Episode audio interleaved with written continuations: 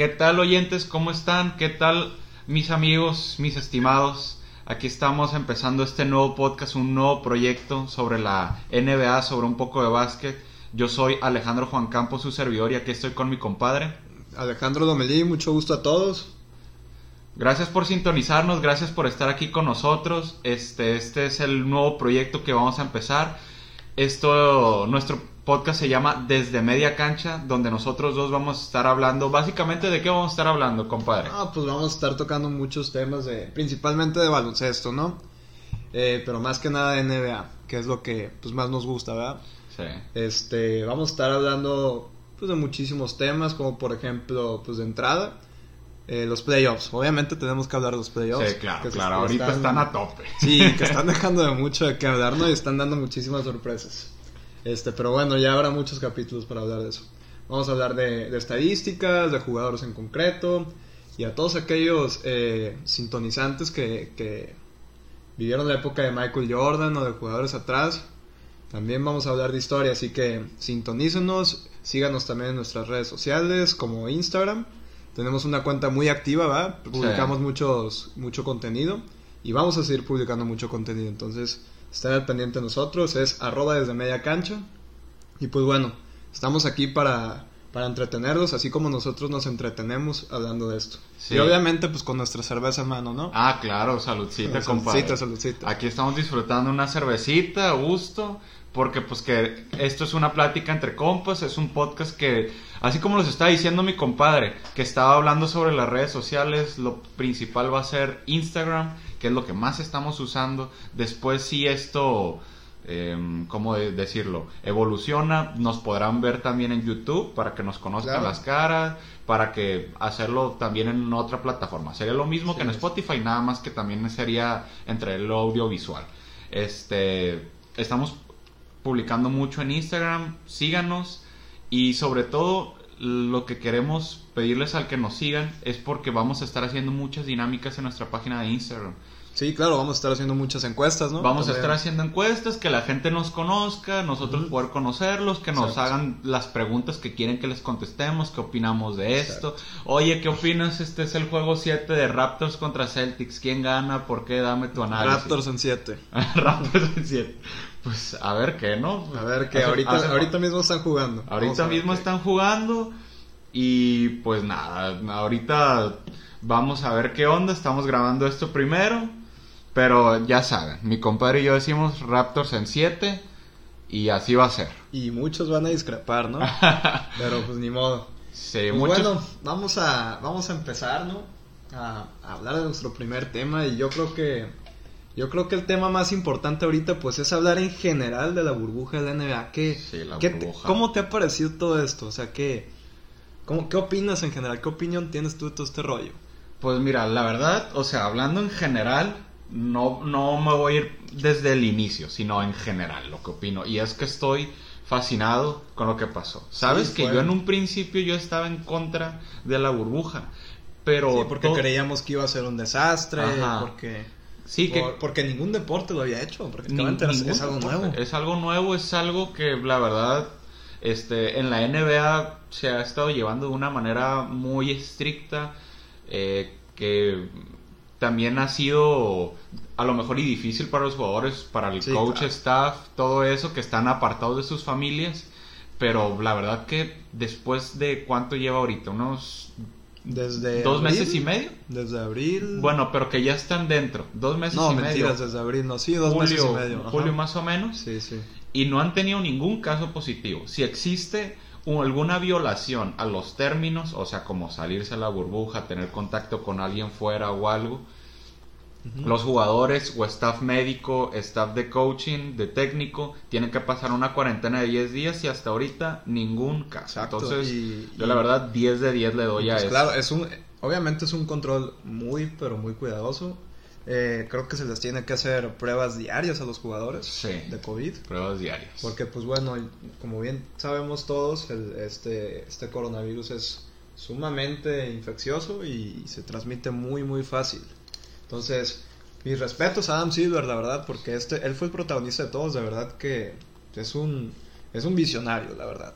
Ha, sido, ha hecho un grandísimo trabajo como comisionado Eh, y creo que este es el, el- logro más importante que ha tenido. Yo, yo creo que todos los que seguimos la NBA podemos decir algo. O sea, cada quien tiene su deporte favorito, que si le vas al fútbol, que si te gusta el fútbol, el fútbol americano, el golf, el tenis, la NBA, etcétera. Pero yo creo que todos los que seguimos muy bien la NBA podemos decir que es el, yo creo que es el deporte que, que tiene equipos, o sea, no hablando, excluyendo en esta parte a tenis y a golf, o entre otros que son individualistas, que tiene a los mejores comisionistas, a los mejores La ejecutivos, a la mejor dirección, Sí, en es. general de todo. Como ha manejado este todo Adam Silver, como manejó todo en su momento el, el excomisionado, que en paz descanse.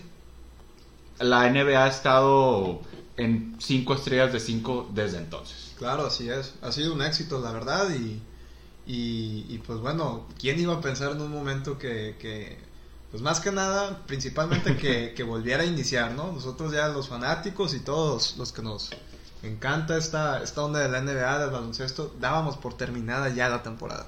Nosotros, pues yo en mi, en mi caso, yo la verdad, ya lo hacía por terminada. Yo dije, no, pues ya se va a cancelar hasta los playoffs.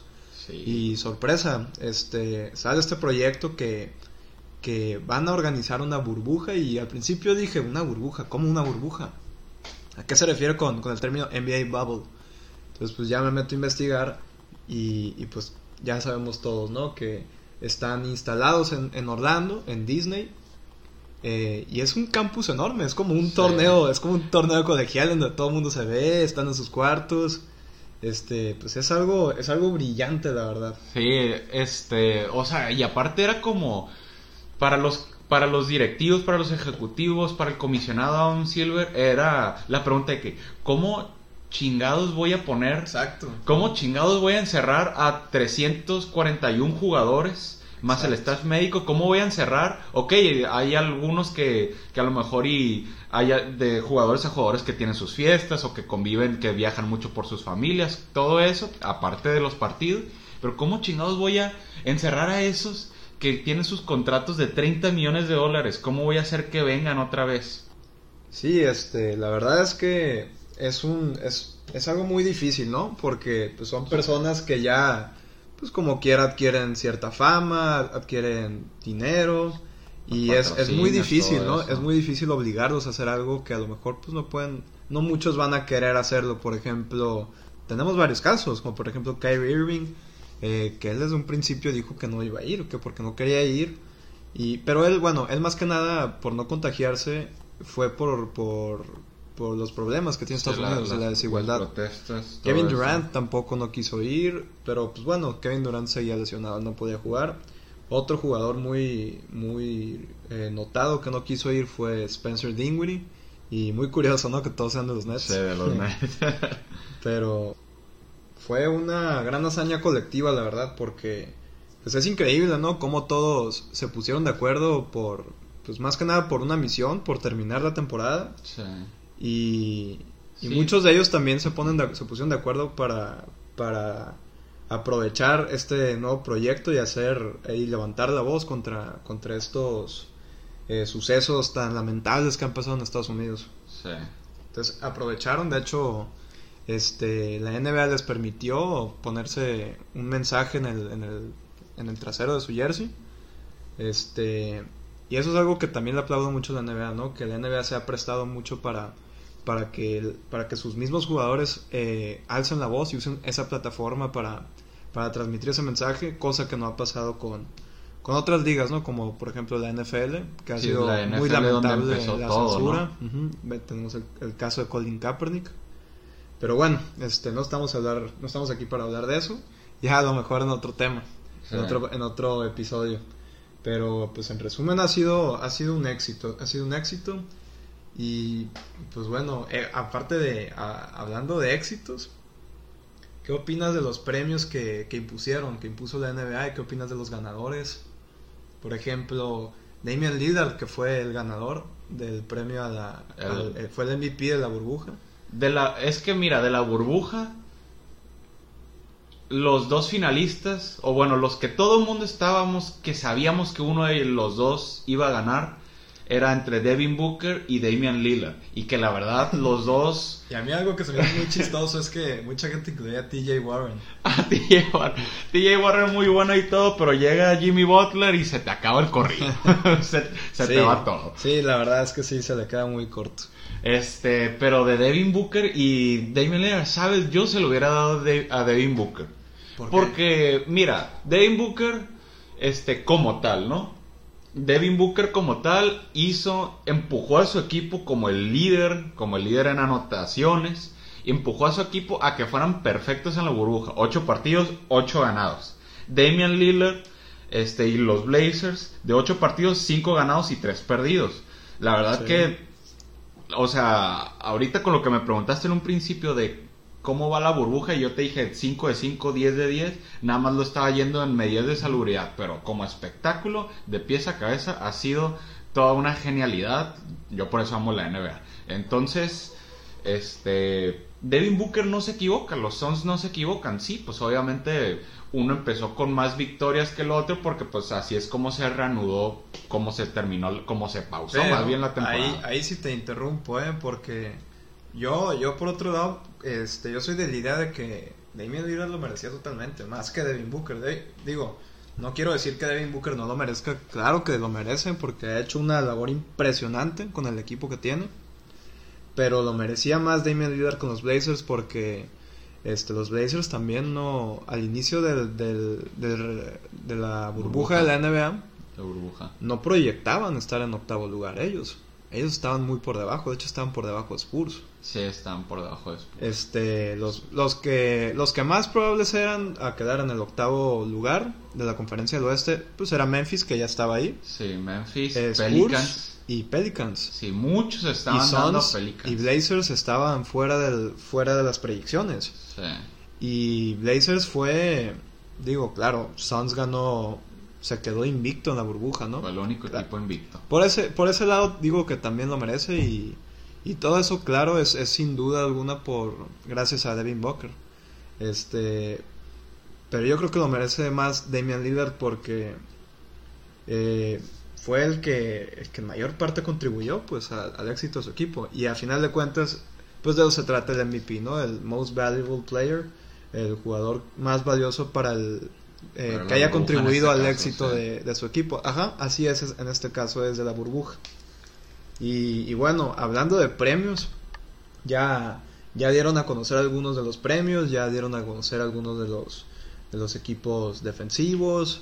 Por ejemplo, ya dieron a conocer quién fue el jugador más, el jugador defensivo del año y fue Giannis, Giannis. Giannis Atentocumpo y yo creo que pues, ahí no hay ninguna discusión. Creo que todos ya teníamos en cuenta que esto iba a pasar y lo tiene muy merecido.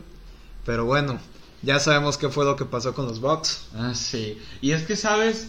Eso es lo que ahorita lo entiendo porque pues está toda la situación del COVID y todo se tuvo que pausar cuando, para los que no sepan, cuando todo esto iba a empezar, este, se dijo desde un principio, antes de empezar la burbuja, nosotros vamos a nada más tomar los partidos de temporada regular fuera de la burbuja para todos los premios. Los que ya son dentro de la burbuja, esos no los vamos a tener en cuenta. Esos partidos no se van a tener en cuenta para los premios. Entonces, eh, a lo que voy es que lo que no me gustó del año pasado, no de este, por, digo por la situación, es que, por ejemplo, el año pasado, ¿cómo estuvieron los playoffs? Que Giannis se fue el MVP otra vez. Y el. Y lo de Giannis, ¿en qué resultó? Que perdió en las finales de conferencia contra los los, Los poderosísimos Raptors Raptors de en ese Kawhi. Leonard y en ese entonces el que estaba jugando bien Pascal Siakam, el most improved player, el jugador más mejorado. Entonces te eliminan en las finales de conferencia y te dan el premio de MVP, entonces ¿a qué te sabe? Pues a, nada, es como a nada, prácticamente a nada. Es como que pues, sí, no, no, muy lindo y todo, pero no llegaste ni a las finales. Entonces, Sí, de hecho, pues ya ves los memes que sa- salieron muchísimos Sí. memes, ¿no? De que el, el jugador defensivo del año y no pudiste contra el Heat. Este, pero bueno, tenemos que tener en cuenta que Sí, salió lesionado Yanis y que Heat también es un equipo que, que mucha gente, mucha gente los los considera así un don nadie ahorita. Los Sí, co- es que- consideran que, es, un equipo que no va a hacer nada, que es, es como el, el- el underdog, como Sí, se dice en inglés. Y, y vaya que ha dado la sorpresa, ¿no? Vaya que han llegado lejos. Quinto lugar. Creo, creo yo que el liderazgo de Jimmy Butler es muchas veces cuestionado y es por eso, y ese es el factor porque Heat no esté tan, tan bien posicionado en las predicciones. Oye, lo que estaba viendo es que, eh, o sea, si, si Heat avanza contra Toronto, contra Celtics, el que gana el juego 7, y si Heat gana sus cuatro partidos, sus respectivos, y avanza a las finales, va a ser el primer quinto lugar en avanzar a unas finales de NBA. Y este ahorita que ya están en las finales de conferencias, Tyler Hero es el primer Exacto. es el primer eh, novato, el primer jugador de la NBA que con solo 20 años lle- llega a las finales de conferencia de, Increíble. de su respectiva Increíble conferencia. y, y, Y nosotros que estamos haciendo a los 20 años.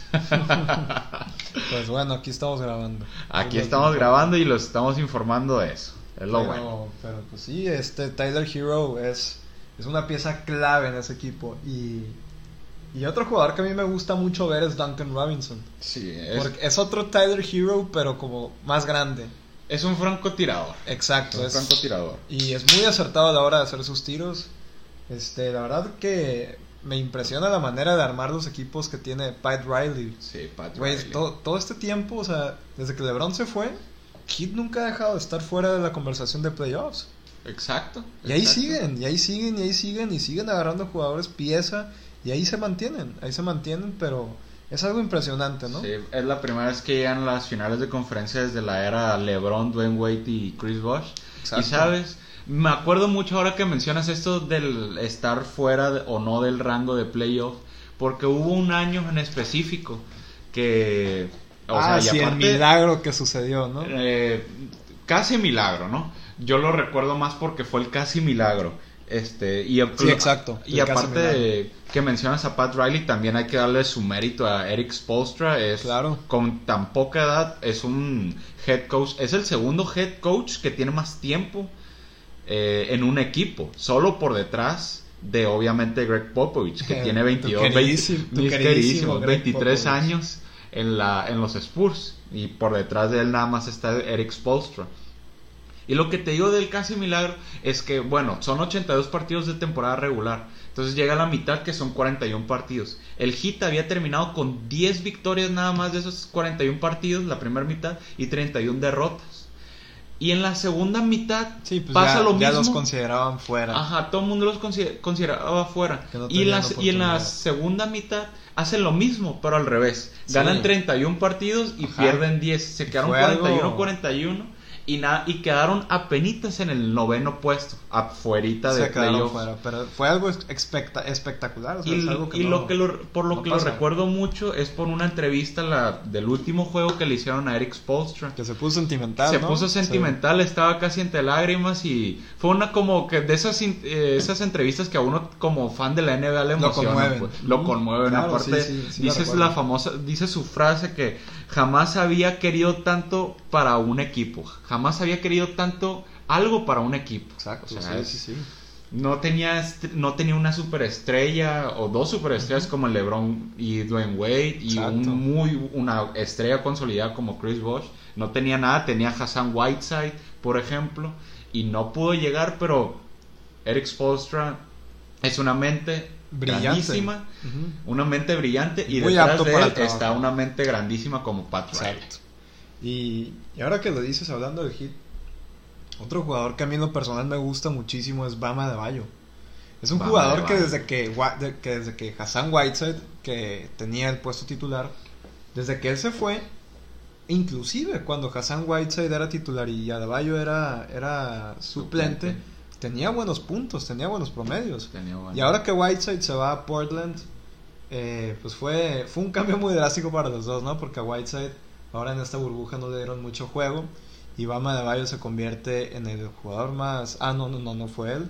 Pero yo a mí me hubiera gustado mucho que, Est- que él estuvo, lo hubiera punto, ganado. estuvo a punto. Le ganó Brandon Ingram, hay que recordarlo. Así es. Los tres jugador finalistas que fueron Luca Doncic, eh, Bama de Bayo y el ganador obviamente Brandon Ingram. Exacto, y, y bueno, regresando al, al tema de Bam, es, Es un jugador impresionante, se me hace, se me hace un jugador muy rápido para su posición. Si es un jugador muy rápido, muy versátil, si te vas a puras estadísticas, parece como un Al Horford cuando estaban los Hawks. Pero más El- rápido. Pero más rápido, ¿no? Claramente. Pero yo te digo en puras estadísticas sin observar la jugabilidad, porque tiene sus rebotes, tiene sus asistencias, tiene sus puntos, Claro. tiene sus robos, tiene sus tapones. Es un jugador, como dirían, all around. Y es un jugador muy lados. espectacular, ¿no? Le encanta, Sí. le encanta hacer alley-oops, le encanta, le encanta hacer dunks, Sí. todo eso, o sea, es, es un espectáculo ver Es un espectáculo, es un espectáculo, la verdad.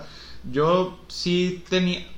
Por delante de Brandon Ingram, yo pensé que lo iba a ganar Sí, igual. Bama de Bayo. Y yo por eso, bueno, una disculpa a todos, yo, yo ahorita que casi lo, lo menciono a él como el ganador, a mí me hubiera gustado mucho que él ganara. Sí. Me hubiera gustado mucho que él ganara, yo siento que él se lo merece más, pero creo que creo que Brandon Ingram y, de Bayo pues sí es un, era una carrera muy pero muy cerrada, porque los dos lo merecen mucho. Oye, y hablando de otro premio, que también justísimo ganador, la verdad es que yo creo que nadie tenía la duda ahí, pero hablando ya para conversación del futuro también, el rookie del año, el novato del año, obviamente ya Morant, Ja Morant, de los claro. 100 votos que se Exacto. hacen, 99 fueron para él en primer lugar y solo uno en segundo lugar. Ese que se lo dio en segundo lugar se lo dio a Zion Williamson en primer lugar. Casi rookie- ca- casi novato del año unánime. Todo el mundo sabemos que él era la obvia opción porque Zion nada más jugó Exacto. 19 partidos fuera de la burbuja, que son los que cuentan, que realmente 19 partidos realmente sería absurdo que con eso te dieran un premio. Exacto, y Ja Morant es un jugador que, que me gustó mucho ver, la verdad. Es un jugador que yo creo que va a triunfar mucho y va a ser en un futuro la estrella o el tipo de jugador por el que van a armar un equipo los, los Sí. general managers. Es un jugador Es un jugador franquicia. ajá, de franquicia, espectacular, hace de todo, eh, penetra como ningún otro votador. Ya vimos esos videos que, que casi logra el, El- el dunk del año sobre Kevin Love. Sobre Kevin Lowe. Y no, o sea, yo vi ese video y, y dije, no, hombre, o sea, ¿cómo no? Si hubiera, si, si esa, si ese balón hubiera entrado a la canasta, Sí, hubiera, sido, el dunk del una, año. ajá, no, Fácil. deja tú del año, ¿Y yo creo que uno de los, de los, de los candidatos al dunk del siglo. Ajá, y sí. Y luego aparte de lo que me da mucha risa es que toda la raza, toda la gente, aparte que ponen en ESPN el video en cámara lenta, todavía la gente Sí. lo pone en el puro segundo que es el que ya Morán le pone su mano sobre la cabeza como para apoyarse Sí. y, y su cabeza O sea, como que se la pone en los huevos. Esa es otra cosa, esa es otra cosa también a, a- a admirar de este hombre, ¿no? Pero- O sea, ¿qué, qué tanto el, el, el salto que tiene? O sea, es impresionante. Es impresionante. Brincó, pointer, brincó al- a Kevin Love y Kevin Love no mide 1.70. no, no. Mide, te, te mide arriba de 2 metros. Sí, o sea, un power forward que aparte muy reconocido en su tiempo por hacer y deshacer lo que quería con los Timberwolves y que ya un rookie nada más llegue y te salte por encima y te pone Claro. sus partes en tu cara, ya es- casi casi te dejan de que mejor ya me retiro, no sé qué hacer de mi vida. Pues sí, pero... Pero la pregunta que iba, ok, eh, ya Morán, rookie del año definitivo, obviamente, pero Claro, a largo plazo, ¿qué opinas? A largo entre- plazo, híjole, es que mira, también eh, tenemos que mencionar que Zion Williamson fue, pues sí, jugó 19 partidos, pero en 19 partidos jugó, esos 19 partidos los jugó con promedios bastante buenos. Sí, en el 73% Muy, muy buenos. de sus partidos O sea, metió más de 20 puntos. Aquí la pregunta es, si Zion hubiera estado saludable toda la temporada, ¿quién hubiera ganado Rookie of the Year? Y ahí y es y no es algo fácil de pensar. Pues quién sabe, es que eso ya es pura mera espe- especulación. La verdad que lo que yo sí te podría decir este es que los Pelicans hubieran tenido muchísima mayor probabilidad de avanzar. Claro, Eso sin duda, es. sin duda. Es- Los Pelicans me gusta mucho el proyecto que tienen, tienen bueno, o como los memes también lo decían los New Orleans Lakers, porque todos los jóvenes del Lakers están Sí, ahí ahí, están. Brandon Ingram, Josh Hart, Lonzo. Ball. por mencionar algunos. Sí, así es. Nomás Kyle Kuzma se salvó casi casi. Entonces, sí, yo creo que la verdad que los dos son jugadores muy muy especiales, la verdad que el, el talento nuevo que hemos jugadores, estado teniendo ajá. en la NBA y que se ha visto nos deja que, ok, se van a ir grandes próximamente, pero están llegando Exacto. gente, gente fresca, gente nueva, sangre nueva y con ganas de dominar la liga. Y es lo que me Exacto, y, y si miras también la historia de Jamorant, es una historia muy inspiradora porque Jamorant siempre fue, pues bueno, como muchos de los jugadores que, han, que están en la NBA y de muchas de las historias de éxito, Jamorant viene de una familia pues, humilde, ¿no? No tenía muchas oportunidades de llegar a donde, a donde está ahorita. Los scouts, en, al momento de, de, de ser, este, que empieza a jugar en college, pues no tenían muchas esperanzas para él en un principio. Ok, no sabía. Tú veías los, los mock drafts. Un mock draft es como una simulación del draft que viene este año. No, dale, dale. Este, y pues bueno, ya todo el mundo sabía quién iba a ser el first pick, Zion Williamson. Pero ya Moran ni siquiera estaba en la conversación. Y, y pues bueno, vimos, vimos el, el torneo este de March Madness eh, en que jugó Jamorant. Sí, y, y la verdad jugó impresionante, jugó llevó al equipo muy lejos, ahí fue donde él se dio a conocer. O sea, a lo que me refiero es que todo el mundo ha dudado mucho de, de Jamorant a lo largo de toda su vida. Y por eso es cuando digo que la vida de Jamorant, la trayectoria de Jamorant es una historia muy inspiradora. Porque él, pues, ha, ha, ha callado a los, a los que lo critican, les ha demostrado lo contrario.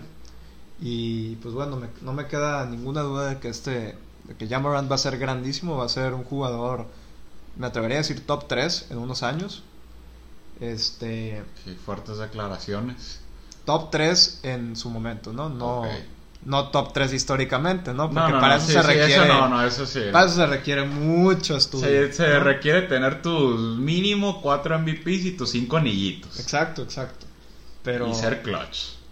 Ajá, así es. Y, y pues bueno, ahora que comentas tú el talento joven que ha llegado a la NBA, es impresionante, ¿eh? Porque, o sea, tenemos estos últimos años a Trey Young, que, que pues bueno, también ha tenido unas temporadas impresionantes. ha cargado literalmente a los Hawks. Sí. Este, yo, a mí, se- a mí es un jugador que se me afigura mucho a Steph Curry, pero con mejor, con mejor visión de, De campo. de campo. Los dos son grandísimos Sí. votadores, saben muy saben mover muy bien la bola. Este otro jugador, pues Luka Doncic no necesita No, no, introducción, Luka, no, no, no, necesita no, necesita explicación. Ese ese jugador en ¿cuánto tiempo lleva en la NBA? Desde 2018, lleva dos años. Dos años, este es su año sophomore. Ajá. Lleva dos años y está logrando cosas impresionantes. O sea, O en su sea, primer ya. año, ¿cuántos triples? do- Hizo muchísimos triples dobles, no sí, recuerdo fue el que lideró la, la NBA en este año en triples dobles. Y la verdad que, o sea, para un sophomore en su segundo año, y si yo te digo ahorita, este, oye, yo creo que Luka Doncic ahorita en la NBA es mínimo un top 6. Bueno, o máximo top 5 del jugador de la NBA. No muchos te tomarían por loco. La verdad que lo que está haciendo Luka Doncic, para mí, Luka Sí, Doncic, exacto. lo que está haciendo, los números que tienes que son exorbitantes, casi casi en su segundo año está promediando un triple doble por partido de 30 puntos. Eso es una locura. Exacto. Es totalmente una locura, es algo que números que apenas si se pueden comparar y la verdad que en, sus, en el segundo año Luka Doncic lo sobrepasa, pero se podrá comparar a un estilo de juego en sus primeros años de LeBron James y Magic Johnson Sí, y ya. ajá, completamente. ¿Y de quiénes te estoy hablando? Dos jugadores que históricamente todo el mundo los puede poner en su top 5. Ujú. O sea, Yo, por ejemplo, pues lo pondría en mi top top 3. De Obviamente, de esta temporada. históricos. A LeBron. Ah, ok, ah, ok. Pero, pues, bueno, yo yo pensé que estabas hablando de, de Luca todavía. Dale, Yo dale. soy un gran admirador de LeBron James. Entonces, por eso mismo lo pondría ahí en ese ranking. Pero, regresando al tema de Luka Doncic. Este. Yo actualmente pondría a Luka Doncic en el. En un top 10. Y, y vaya que pensar que un jugador de segundo año, ya en un top 10 de jugadores Sí. actuales, en la compañía de jugadores como, como LeBron, obviamente, como Kawhi Leonard, como Kevin Durant, como, Steph Curry, James Harden. Damian Lillard. Ya ponerlo en esa conversación está cabrón, ¿eh? Sí. Está cabrón, muy, muy cabrón. Eh, y ese es otro caso de, de que nadie creía en él. O sea, nadie, sí había, sí, antes del draft mucha gente decía que sí, es- este, este jugador es muy bueno, Pero siempre hay ese escepticismo por los jugadores europeos. Lo Sí. mismo pasó con Porzingis y vino a la NBA y demostró totalmente lo contrario. Exacto. Luka Doncic antes de cuando se declaró para el draft venía del Real Madrid de, ganar. de España, de, de ganar la. Euroliga y fue el MVP de la Euroliga. Para dar un poquito de contexto es como que algunos pueden decir, "Oye, pero la Euroliga la, la Liga de España aparte de, de NBA, digo, de, de baloncesto, es la segunda mejor liga. Sí, claro, hay una diferencia abismal entre la Liga Española y la, Euro- y la de la NBA pero fue MVP de la Euroliga. ¿Qué onda ahí? Bueno, este también los últimos tres MVPs, o sea, antes de Luka Doncic, también de la Euroliga también están en la NBA y vea tú Milos cómo también. Milos, Teodo- Milos por ejemplo, Sergio pero los Rodríguez. eh, pero te estás yendo más atrás. Los que yo voy a mencionar, por ejemplo, Nando de Colo, Ah, sí. eh, Francés. sí, el francés, también este jugador Que, que, es, está que era, que es, el- es jugador, era jugador de los Spurs. Era el jugador de los Claro. Spurs, por ejemplo. Por ejemplo, los Spurs drafteaba dos de esos tres. Y Corey Joseph también. Y en el- los Spurs, pues, si eran los Spurs cuando tenían a Tony Parker, cuando tenían a Patty Mills, que todavía Patty Mills sigue ahí, y pues no tenían mucho espacio. Pero también el otro, el, cua- el tercero que te digo, es el que es el Power Forward, el cuatro de los de los Kings, que ahorita se me, eh, se me olvidó su nombre, que gracias a que llegó Marvin Bagley, el tercero, lo banqueó que es Nemanja Bielica. Nemanja Bielica. Ah, sí. Bielica. Él también fue MVP de la Euroliga y son jugadores que, ok, son buenos role players, pero hasta ahí. Luka Doncic sobrepasó eso en su segundo año. Así es. Ya- Y yo creo que. Bueno, termina, termina, por favor. Eh, sí, este, no, ya nada más para rápido terminar. Yo creo que la diferencia de Luka Doncic y los demás rookies, por lo menos de su clase. Nada más los voy a poner de su clase porque si lo pongo con los nuevos es nada más restarles un año y si lo pongo con viejos, pues, eh, o bueno, como quieran. Eh, con Trey Young se- nos preguntamos cuántos All NBAs o de segundo o tercer equipo puede lograr o a lo mejor y de primero. Cuántos All-Star va a hacer, starter. Pero con Luka Doncic ya nos saltamos todo eso. Es como que ya estos no son preguntas. Sí, esto es como obvio. que algo ya es es como que, a ver, díganme cuántos, Sí. cuántos, no si va a ganar uno. ¿Cuántos MVPs y campeonatos puede llegar a ganar este cabrón? Luka Doncic está es. en otra liga. Está en otra liga, así es. Está en otra liga. Y, y pues bueno, regresando al, tema del talento joven, pues bueno, Trey Young, Luka Doncic, Jason Tatum. Jason Tatum, claro que sí, Ben Simmons, son jugadores que ya están haciendo una diferencia abismal en la NBA. Jamal En- Murray en- también. Este, Jamal Murray, este encuentro que claro. tuvimos de Donovan Mitchell y, y Jamal Murray, impresionante. Impre- Donovan Mitchell es otro jugador que no debemos dejar fuera. A mí Donovan Mitchell es un jugador que me gusta muchísimo y me recuerda mucho a Dwayne Wade joven. Dwayne Wade tiene, como que tiene, esa un- explosividad ajá, y hambre, ¿no? Exacto. Eh, Y es un jugador que fue drafteado en, en un puesto muy, muy separado del top 10, ¿eh? Sí, de hecho fue el 13. Ujú. Fue el número, el, el, el número 13. Y cuando se empezó a notar el talento de Donovan Mitchell, De todo el mundo estaba diciendo de que este es el próximo Kobe, porque Kobe también en su hecho, año yo- fue drafteado el 13. Exacto. Yo, de hecho, eh, yo sonaba a Donovan Mitchell, yo lo ubicaba a Donovan Mitchell antes del draft por ser un gran, eh, un, un jugador que donkea mucho, que hace muchos dunks, Sí. muy espectacular, y nomás por eso. Pero ya después vino a, a, a callarnos las bocas a muchos, porque demostró ser un gran líder, de- demostró ser un gran anotador, muy buen penetrador, muy buen, muy buen este botador. Y pues obviamente sigue donkeando, sigue siendo un jugador Sí, espectacular. sigue siendo un jugador Este- espectacular. Ahí tienen una joyita Utah Jazz de plano, nada más que les- no la deben dejar ir. no la deben dejar ir, nada más les falta, yo creo, una buena tercer pieza, que ya tienen a Rudy Gobert, que es un defensa élite consolidado, que Múltiples veces jugador sí, múltiples veces del defensa del año, y lo intentaron en este año con Mike Conley, que Mike Conley sí está un poco viejo, sigue siendo un point guard habilidoso, pero del año pasado a este, de Exacto. dejar a los Memphis Grizzlies, que lo dejaron porque obviamente llegó ya Morant, Y un contrato carísimo, bajó, ¿eh? Para bajó que nunca mucho, All-Star. ajá. bajó mucho el rendimiento, bajó mucho el rendimiento Mike Conley, entonces pues a ver cómo mueven las piezas el próximo año. los de Utah Jazz. Exacto, este, y, y ahora que hablas del contrato de Mike Conley, nomás para ya terminar con este, con este temita de, del Jazz, eh, es un, era un contrato carísimo, era de los contratos más caros cuando estaba con Memphis, Sí. y era el único contrato arriba de cierta cantidad de millones de dólares para un jugador que nunca ha jugado un All-Star Game. Y, y hasta la fecha, o sea, yo creo que, pues, como tú dices, yo coincido contigo, Conley ha dejado de ser el protagonista del equipo, por obvias razones, porque está, está a un lado de Donovan Mitchell, está a un lado de, de Rudy, Rudy Gobert. Gobert. Hay Él- él es otros como la- buenos- ya, ajá, o sea, ya ni siquiera lo consideran como la, la tercera opción. Ujú. Como por ejemplo pasa en, en los Blazers, que está Damian Lillard, CJ McCollum y ahora Carmelo Carmelo Anthony, mi Anthony. queridísimo Exacto. Carmelo Anthony. Tu jugador favorito. Exacto, y, y, pues bueno, aquí los que no sepan, ya para que quede claro, aprovechando que es el primer. Para que nos conozcan un poquito. Exacto. Este, Alejandro, Alex Juan Campos, mi, mi- aquí mi compadre, es fanático de los Spurs. Greg Spurs, Popovich. Spurs a morir. Ajá. Y yo, pues yo siempre he sido fan de, pues, de mis Knicks, de los New York Knicks, ¿no? Pero hoy en día no, no pasan, no pasan muchas cosas buenas en los Oye, Knicks. y, y para que a lo mejor y dedicar unos minutos para que a lo mejor nos puedan conocer un poquito los que nos están escuchando, dedicar estos minutitos. Este, pues bueno, yo empecé a ver la NBA en la temporada 2012-2013.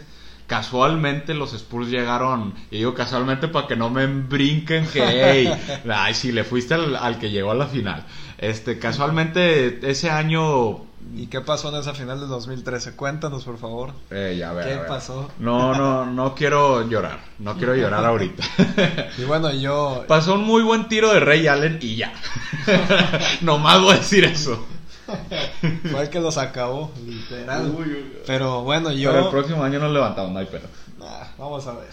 Yo, la verdad, pues sí.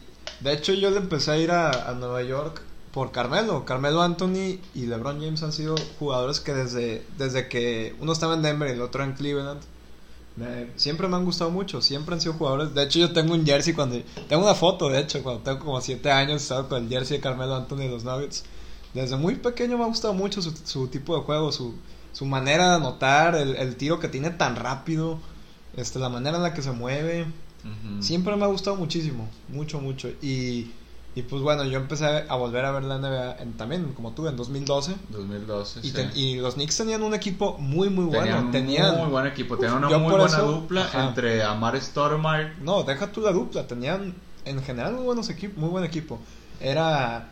El coach era Mike Woodson en ese, en ese entonces, que acaba de regresar a Knicks también. Ok, Knicks sí, acaba de volver a firmar a, a Mike Woodson como su head coach después de más de 10 coaches en, en muy poco tiempo.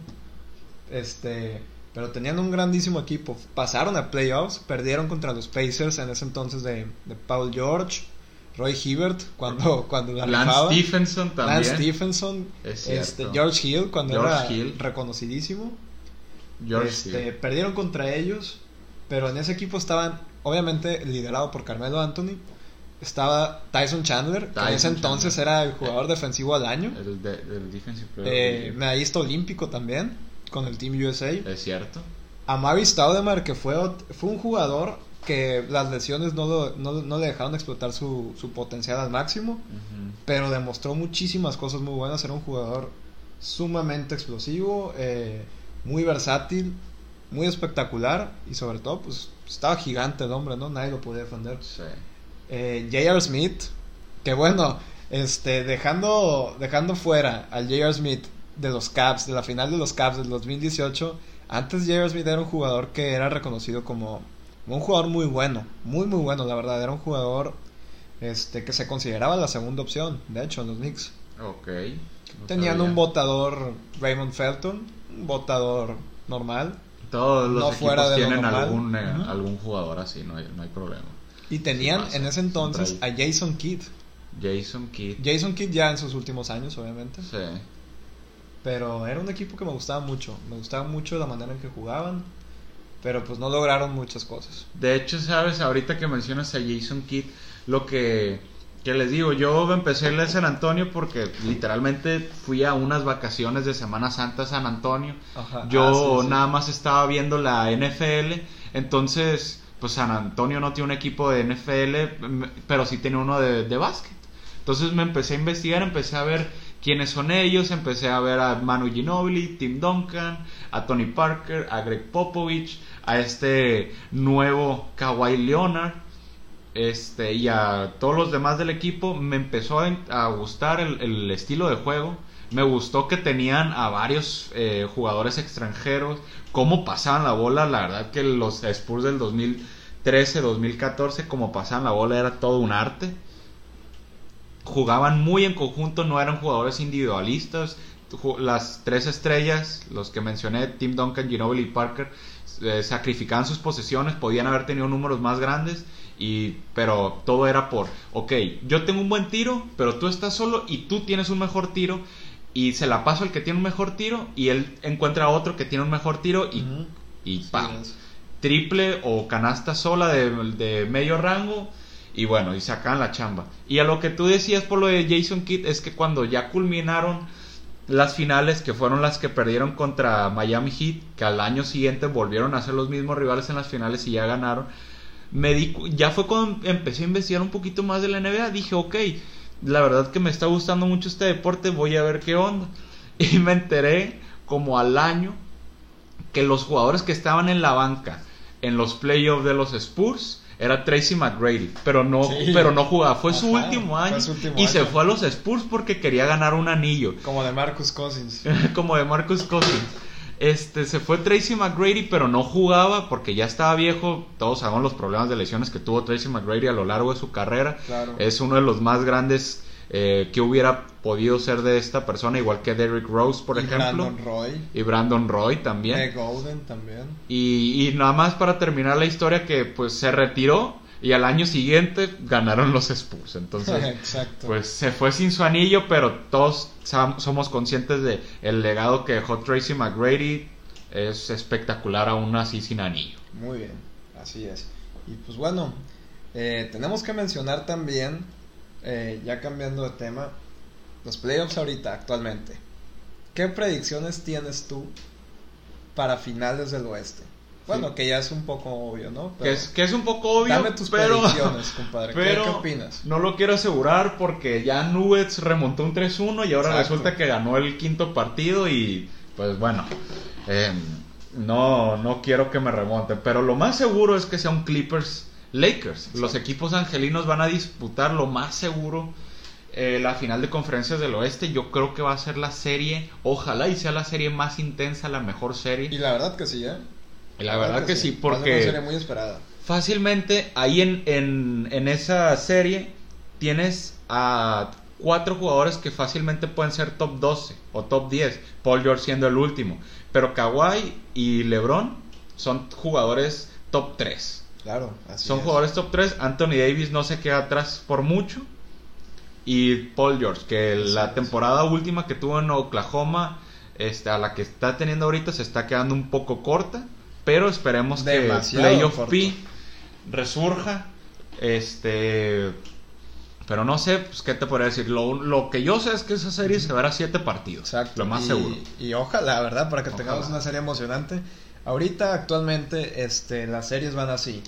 Eh, Lakers va contra Houston. Lakers está jugando contra Houston ahorita. Va 3-1 la serie a favor de Lakers. Lakers está a un juego de ganar. Mañana se disputan el... ¿Qué es? El quinto partido, ¿verdad? Sí, es el quinto partido. Sí, el quinto partido. Este, mañana se disputan el quinto partido.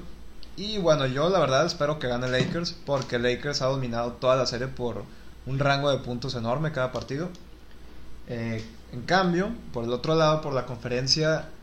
Igual en la, confer- este. eh, de la conferencia del oeste también. Ah, del tenemos a. Clippers contra Denver Nuggets. Nuggets.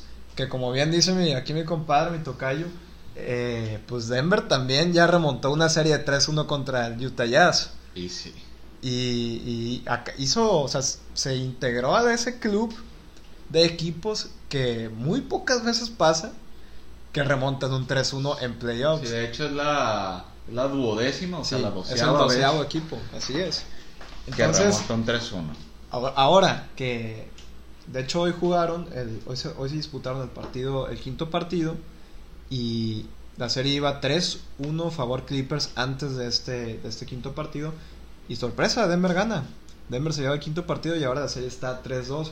Entonces ahora todos estamos, híjole, pues eh, ¿podrán hacer dos remontadas de 3-1 en playoffs? ¿Serán capaces de hacerlo? Sería el La primer verdad- equipo en hacerlo consecutivamente, ¿no? Ah, ah, así es. Pero la verdad, no, no creo que pase. No, Clippers no. es otro nivel. Eh, Clippers, la verdad, está en otro nivel con Kawhi Leonard, con la defensa que traen. Patrick Beverly, que es un defensor elite. Ya fue nombrado, fue nombrado dentro de los equipos eh, defensivos de la Sí, NBA junto con este Kawhi año, Leonard. junto con Kawhi Leonard, Rudy Gobert eh, y entre otros. Pero es un equipo muy. Está muy cabrón ese equipo. Está muy, muy cabrón. Entonces yo también me voy porque la final de, de la conferencia del oeste sea Lakers Clippers. Y pues bueno, ahorita todavía falta definir quién va a ser el contrincante de, Heat. Si va a ser Celtics o Toronto. Ahorita, ahorita mismo se están disputando el séptimo partido. Pero, y, y que conste, no sabemos cómo va el marcador ahorita. Porque estamos creando contenido para ustedes. Nos estamos perdiendo de un gran momento. Pero disfrutamos muchísimo más crear contenido para ustedes. Exacto. Y, y la verdad es que yo creo que gane, yo quiero que gane Toronto. Tengo mucha, tengo mucha, este, mucho high praise por ese equipo. Y esperemos que, que pasen. Esperemos que la serie sea Heat contra, contra Toronto. Ese, este, a mí me gustaría que fuera contra Toronto también porque porque también Toronto igual que Heat puede salir de su cuadro de regular, pues como ya lo habíamos comentado antes en el capítulo, en este capítulo el primero, que Heat cuenta con las armas aparte de su cuadro regular, cuenta también con Duncan Robinson, cuenta con Tyler Hero, los rookies y también el, un draft, el que no estuvo en el draft que es Kendrick Nunn. Exacto. Entonces tienen Fue por todos lados al, al- al novato del año también. Ajá, y, y pues nada, también de parte de Toronto que pueden contar con Norman Powell y con Serge Ibaka, más que, más que con otro jugador, son como sus dos sextos hombres, son sus fuentes de confianza en el segundo equipo, la verdad que estaría muy interesante, pero ya veremos qué pasa. ¿no? Ya veremos qué pasa. Y pues bueno amigos, este así este es el final de nuestro primer capítulo. La- es- lamentablemente este ya llega un fin. Eh, vamos a seguir, como bien les comentamos en un principio, vamos a seguir creando contenido, vamos a seguir grabando. La idea es que grabemos una vez a la semana, ¿no? Sí, es es la idea. Vamos a estar Claro, grabando una vez para la semana a la semana para ustedes. Así Les es. vamos a estar trayendo lo más nuevo. Este también no solamente de lo actual, sino también una de esas de repente vamos a hablar de equipos históricos, jugadores Exacto. históricos, em, historias que pudieron haber pasado y que no. Todo Exacto. tipo de cosas les vamos a traer. Así es, y entonces, eh, pues bueno, cualquier cosa, vamos a estar ahí en Instagram, cualquier duda que tengan, si, si alguno de ustedes llegara a, a decir de que, oye Alejandro, pero es que cómo te atreves a decir que, que la final va a ser Lakers Clippers, Denver tiene muy buen potencial, cualquier duda que tengan, pregunta, háganlo, háganosla a través de nuestro Instagram, estamos 24/7 al pendiente de nuestras redes sociales. Y pues obviamente, antes que nada, estamos a sus órdenes. Y pues bueno, la idea es crear una vez a la semana un, capítulo. Eh, por alguna, si por alguna razón no llegáramos a poder, se les va a avisar en Instagram. Pero ahí vamos a estar a la orden para cualquier cosa. Y pues bueno, no queda más que despedirnos. eh, darles las gracias a todos que nos sintonizan. Y nos vemos hasta la próxima. Hasta luego, muchísimas gracias por escucharnos y que tengan muy buen día. Hasta luego.